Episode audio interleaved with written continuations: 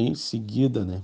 Em seguida, como no livro de Levítico ele não está em uma sequência das festas, das celebrações das festas, mas nós podemos ver, notar que a primeira celebração, independente do Shabat ali sendo apontado no livro de Levítico como o primeiro dia de celebração de descanso, né?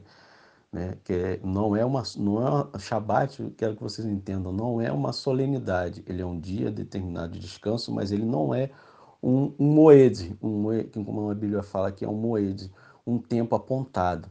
Moed é, é tempo apontado, como está no livro lá de, de Gênesis, quando Deus ele cria os luminares, ele cria o sol e a lua, e ele diz que aquele, o sol e a lua seriam para quê? Para é, estações, anos, dias e meses.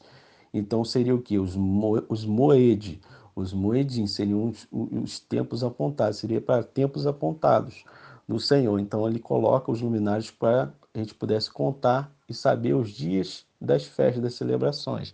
Então moed, ele é tempo apontado, dia determinado tá? Moedim tempos apontados.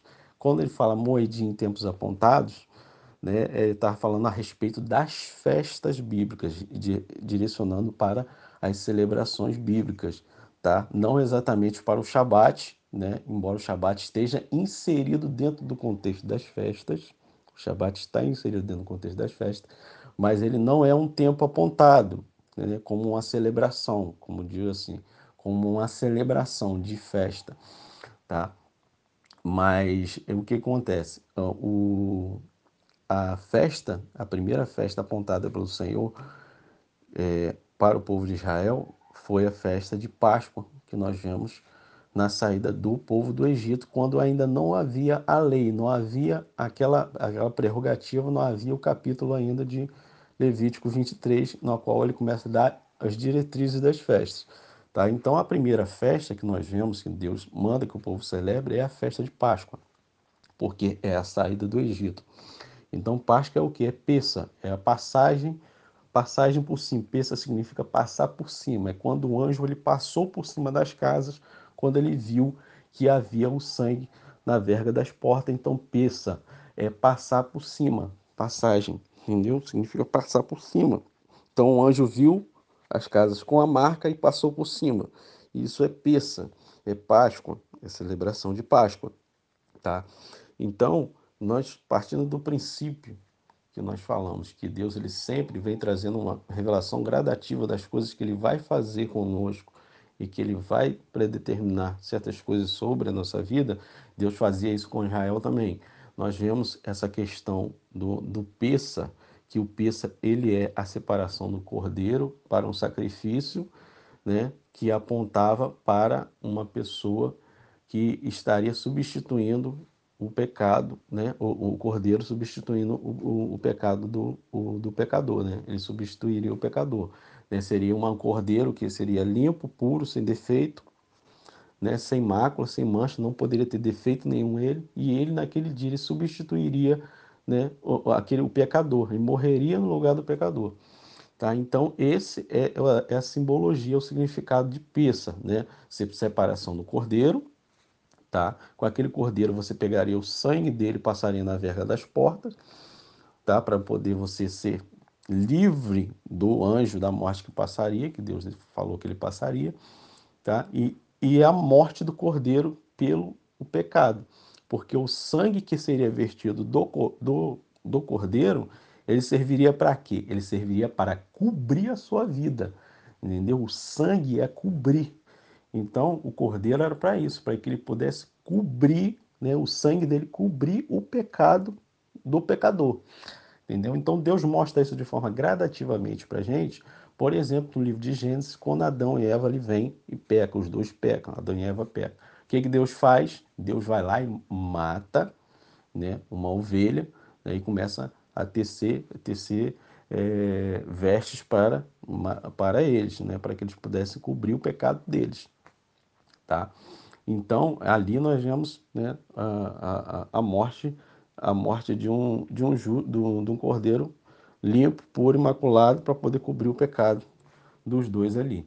Mais à frente nós vemos isso acontecer novamente na vida de Abraão, quando Deus manda que Abraão entregue seu filho em sacrifício, né, no Monte Moriá, né, chega naquele monte, o Senhor não deixa que não deixa que Abraão venha sacrificar o seu filho, até porque vocês podem notar que Deus ele não aceita sacrifício humano, tá? O único sacrifício humano que Deus aceitou, o cordeiro puro, limpo, imaculado, foi Jesus Cristo, tá?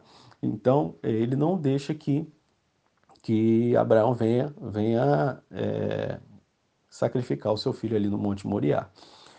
E, e, aquele monte se tornou né, hoje muito significativo para todas as nações da Terra.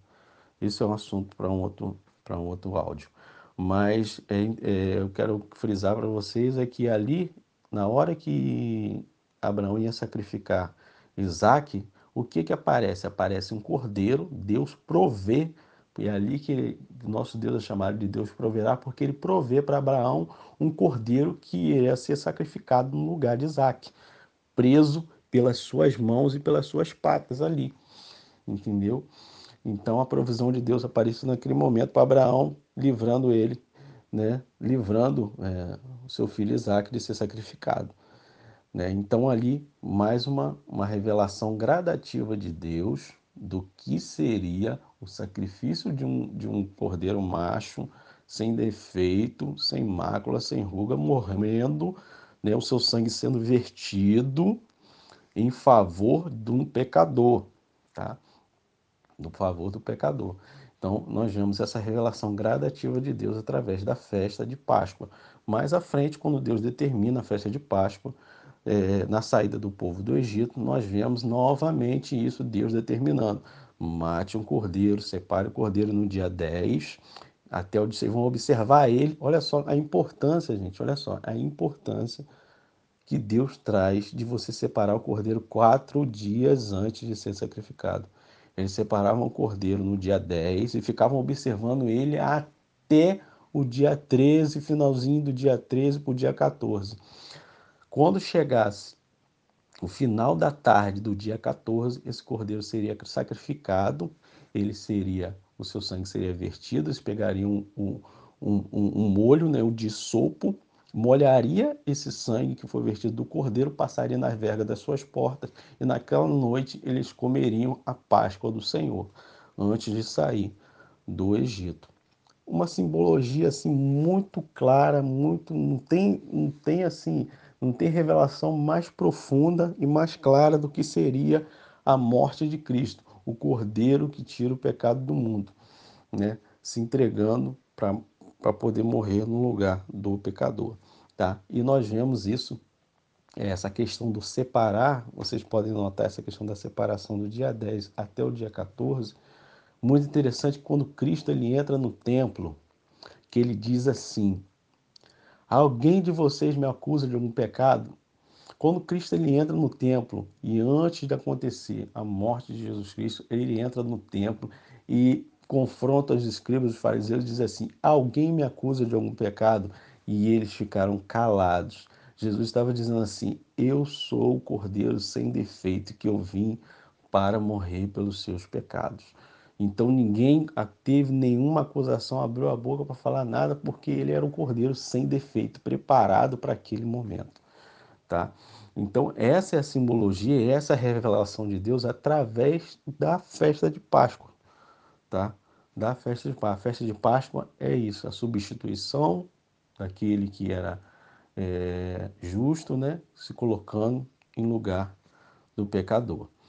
Tá? Essa é a revelação de Deus através dessa festa, que é a festa de Páscoa.